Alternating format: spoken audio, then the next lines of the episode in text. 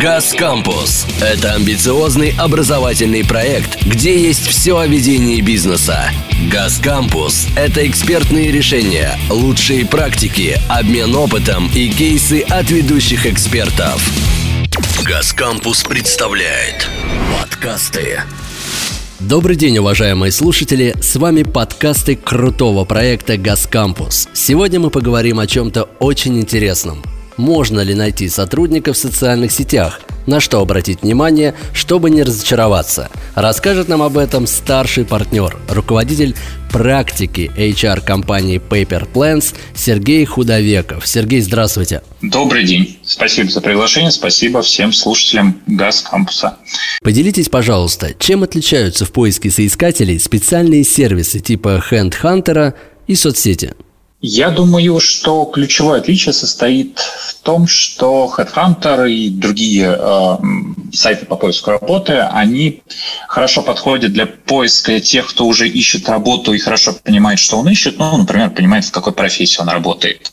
А социальные сети – это хороший инструмент для поиска более активного тех там, людей либо с э, первым опытом работы, либо уже с э, опытных людей, которые либо еще не хотят менять работу, либо не до конца понимают, что им нужно. То есть тут метафорически можно сравнить HeadHunter и аналоги с витриной, вот, на которой можно выставлять товары, а не же вакансии.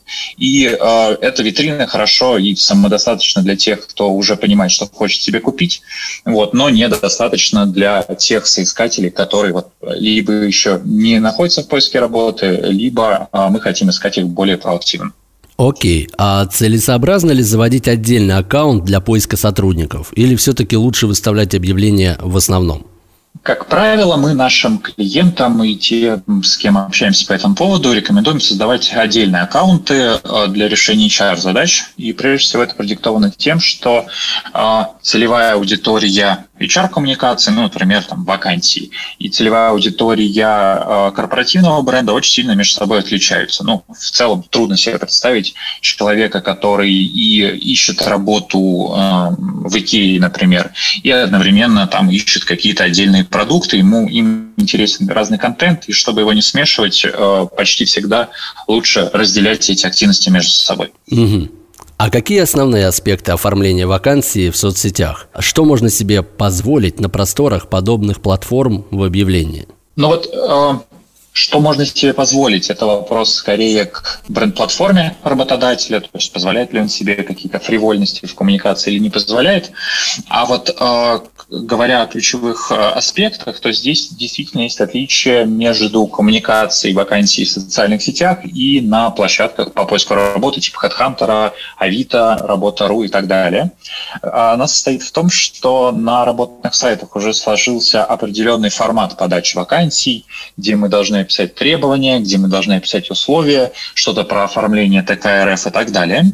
В социальных сетях мы работаем с более холодной аудитории, как цинично мы, как маркетологи их называем. То есть это люди, которые еще не ищут работу. Поэтому гораздо важнее выступать, скажем так, а, клиентоцентрично, либо сотрудникоцентрично и описывать вакансии, исходя из того, что людям может быть интересно. Есть здесь мы уже сталкиваемся с парадигмой, что не только мы нанимаем, но и соискатели нанимают работодателя. Поэтому здесь бывает полезно публиковать историю успеха, какие-то кейсы про хороший карьерный рост, э, рассказывать про будущего работодателя с позиции того, кто будет их руководителем, какие проекты будут делать и так далее, и так далее, и так далее. То есть здесь больше нужно говорить про ценность и про какие-то вот конкретные вещи, которые интересны непосредственному соискателю. Еще один, как мне кажется, интересный вопрос. Как отобрать соискателя по его социальным сетям? На что стоит обратить внимание? Какие черты потенциального сотрудника можно выявить по его профилю? Сложный вопрос, тут тоже зависит от работодателя, потому что в зависимости от э, сферы бизнеса, э, специфики вакансий могут отличаться требования, но мы видим, что здесь есть и какие-то базовые вещи. Ну, например, очевидно, что если сотрудник довольно активно выкладывает там э, фотографии со своего предыдущего места работы, не стесняется в отзывах и так далее, то для будущего работодателя, вот чтобы не говорили соискатели про свободу слова и э, личные страницы, это дополнительные, дополнительные риски, потому что э, любой там журналист будет э, в случае возникновения какого-то негативного инфоповода э, использовать этот аккаунт как э, с подписью сотрудник такой-то компании. Мы много таких примеров видели. Это, наверное, первое, то на что стоит обращать внимание, это способность потенциального соискателя нормально себя вести в социальных сетях. Ну, и тут, опять же, могут быть у всех разные подходы, потому что компании с государственным участием, у них там более консервативные политики, какие-нибудь креативные агентства, у них э, ну, более фривольные э, правила для своих сотрудников. Это вот первая важная штука. Вторая история состоит в том, пользуется ли вообще соискатель социальными сетями. Вот мы, например, а, агентство, которое активно занимается для наших клиентов, клиентов цифровым маркетингом, и поэтому тот кандидат, который нам говорит, что он не пользуется социальными сетями, для нас довольно странный, и мы скорее не будем рассматривать его. Вот. И третье, ну, третье, это скорее странности. Да, у нас вот у, э, как у агентства был опыт, что на собеседование приходит сотрудник, он приятный, хороший, с, с хорошим резюме и опытом, вот, а в социальных сетях у него какие-то странные фотографии с расчлененными животными, вот, и, конечно, такого кандидата внутри компании видеть не очень хочется, потому что он, видимо, интересуется не тем, что нам важно. Получается, активный сотрудник в соцсетях – это больше риск для госкорпораций, нежели для других компаний. На самом деле риски для тех и для тех вопрос в политиках.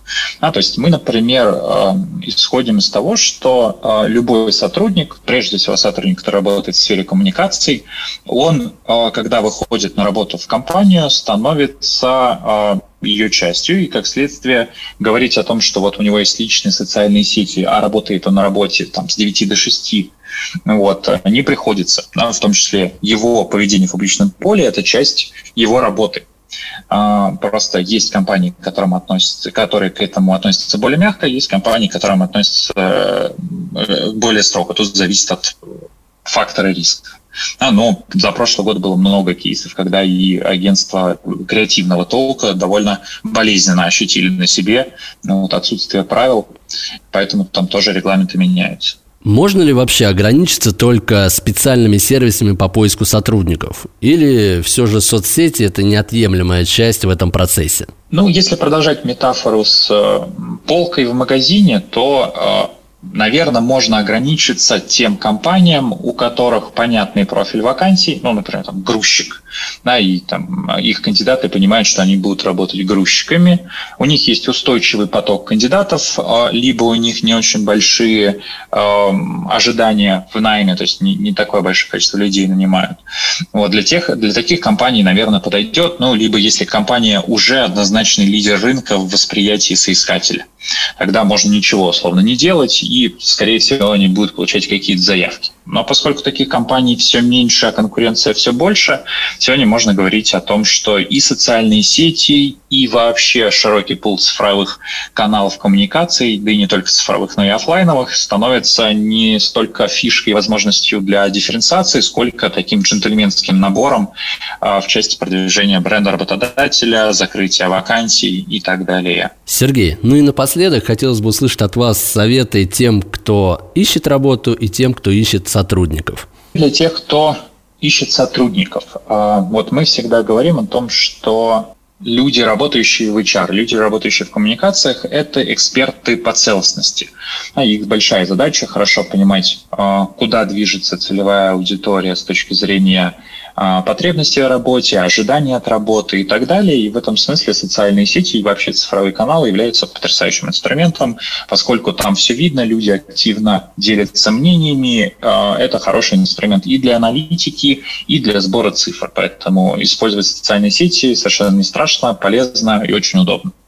Если говорить про а, тех, кто ищет работу, то мне кажется, самым важным является нахождение в повестке, активное изучение, там, прежде всего, бизнес-источников контента, если мы продолжаем говорить про социальные сети, потому что э, большинство участников рынка активно трансформируется э, или в части бизнес-модели, либо в части цифровых каких-то решений.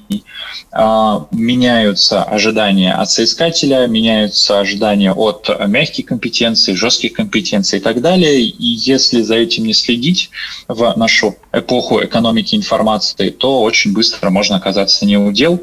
Вот, и это такой реальный факт, с которым многие соискатели, я думаю, сталкиваются вне зависимости от того, в какой индустрии они работают, как сегодня хорошо трудоустроены и где географически располагаются. Спасибо большое. С нами сегодня был Сергей Худовеков, руководитель практики HR компании Paper Plans. Сергей, мы желаем вам всего самого наилучшего и удачи.